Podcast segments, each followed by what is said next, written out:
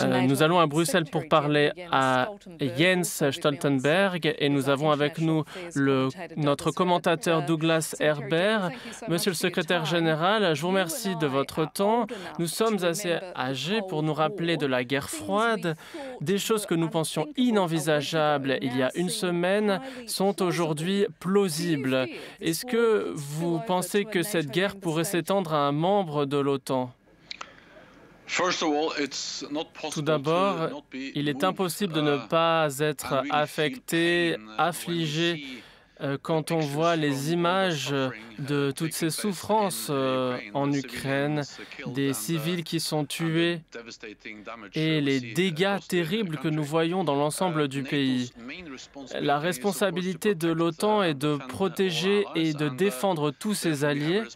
Nous avons donc la responsabilité de nous assurer qu'il n'y ait pas d'escalade au-delà de l'Ukraine dans dans des pays de l'OTAN et c'est pour cette raison que nous avons consolidé la présence de l'OTAN à l'est de l'Alliance, sur terre, dans la mer et dans les airs.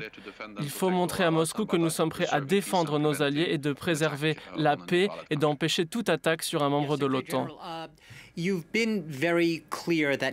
Vous avez dit très clairement que l'OTAN était une alliance défensive, qu'elle n'était pas l'agresseur dans ce conflit, qu'elle ne cherchait pas à être partie au conflit. Est-ce que vous êtes préoccupé avec vos associés de l'OTAN sur la possibilité d'une confrontation accidentelle qui entraînerait une escalade Involontaire, bien sûr. Ça paraît plausible vu ce qu'on a vu euh, euh, sur le terrain avec le bombardement des villes ukrainiennes. Vladimir Poutine n'a pas besoin d'être provoqué pour accuser l'OTAN d'être l'agresseur?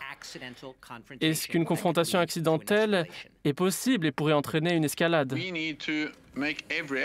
Il faut fournir tous les efforts pour empêcher qu'un incident ou un accident ait lieu et qui implique des alliés de l'OTAN. Et si c'est le cas, il faut s'assurer que euh, cela euh, n'entraîne pas une escalade, ce qui serait encore pire que ce que l'on voit aujourd'hui, c'est-à-dire une guerre totale qui impliquerait euh, l'OTAN et la Russie.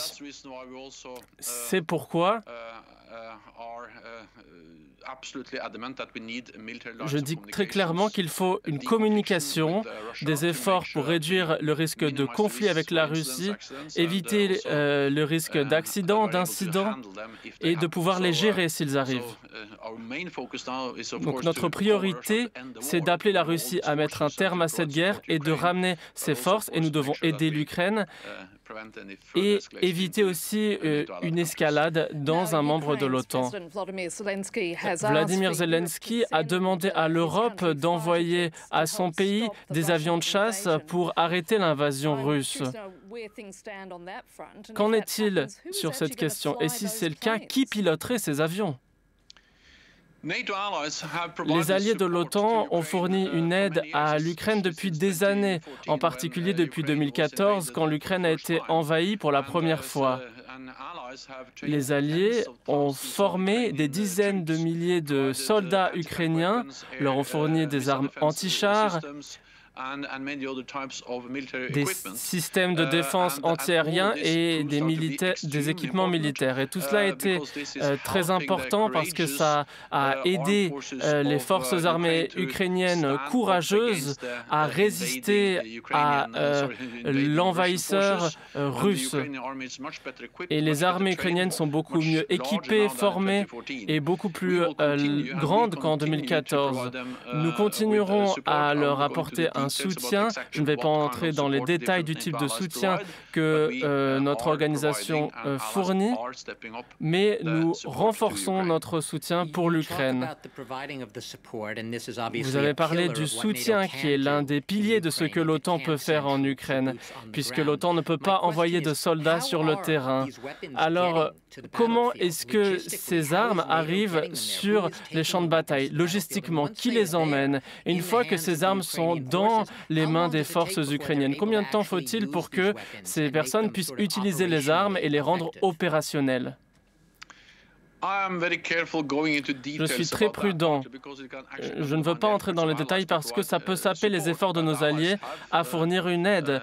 Mais les alliés ont annoncé que des équipements étaient arrivés aux forces armées ukrainiennes, mais je ne vais pas entrer dans les détails parce que ce qui est important aujourd'hui, c'est que les alliés apportent une aide et que nous aidions euh, les forces armées dans leur lutte. Le courage dont euh, ces forces armées et les populations font preuve montre le courage et et aussi l'engagement de Zelensky et des leaders ukrainiens. Il est très important de renforcer notre soutien. Il faut apporter une aide militaire, mais aussi humanitaire et euh, financière. La situation nous montre euh, la situation dans laquelle l'OTAN se trouve. Qu'est-ce que l'OTAN peut faire, sachant que tout ce que l'OTAN fait peut entraîner une guerre beaucoup plus grande et dangereuse? Nous nous préparions à cette éventualité depuis longtemps parce que les services de renseignement de l'OTAN, en particulier des États-Unis, uh, ont euh, dit que cela pouvait arriver uh, déjà il y a quelques mois. Uh, nous avons cherché à trouver une solution politique, mais le président Poutine a préféré utiliser euh, la, la, force contre l'Ukraine. Et donc, les alliés, depuis quelques semaines et mois, ont renforcé leur soutien pour l'Ukraine mais nous n'entrons pas dans l'Ukraine avec les soldats ou les avions euh, de l'OTAN.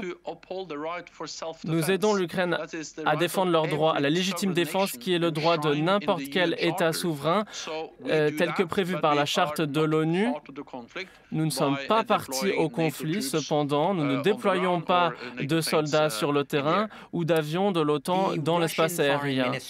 Le ministère des Affaires étrangères russe a dit que toute tentative de la Finlande et de la Suède de rejoindre l'alliance, de s'en rapprocher, pourrait avoir des conséquences militaires et politiques sérieuses. Comment réagissez-vous?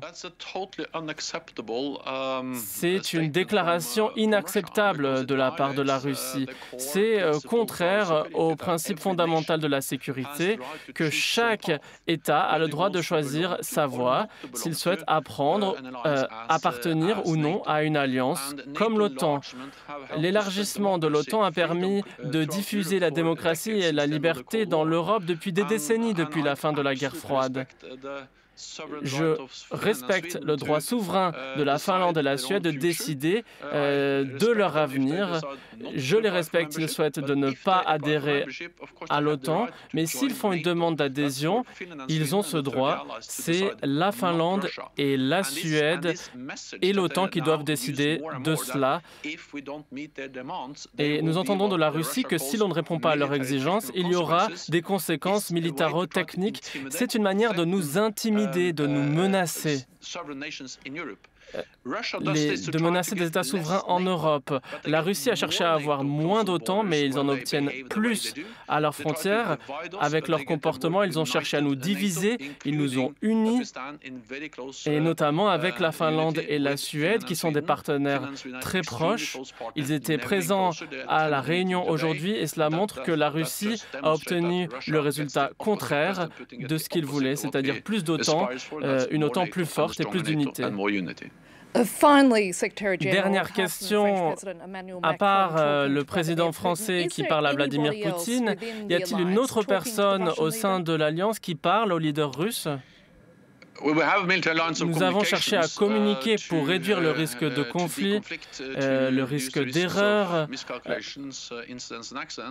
et les alliés sont prêts à s'engager dans des discussions politiques sérieuses, mais il faut par ailleurs que la Russie euh, s'engage dans des efforts diplomatiques, et jusqu'ici, la Russie a choisi la guerre. Euh, les forces armées plutôt que des efforts diplomatiques uh, sérieux. Jens Stoltenberg, merci pour votre temps.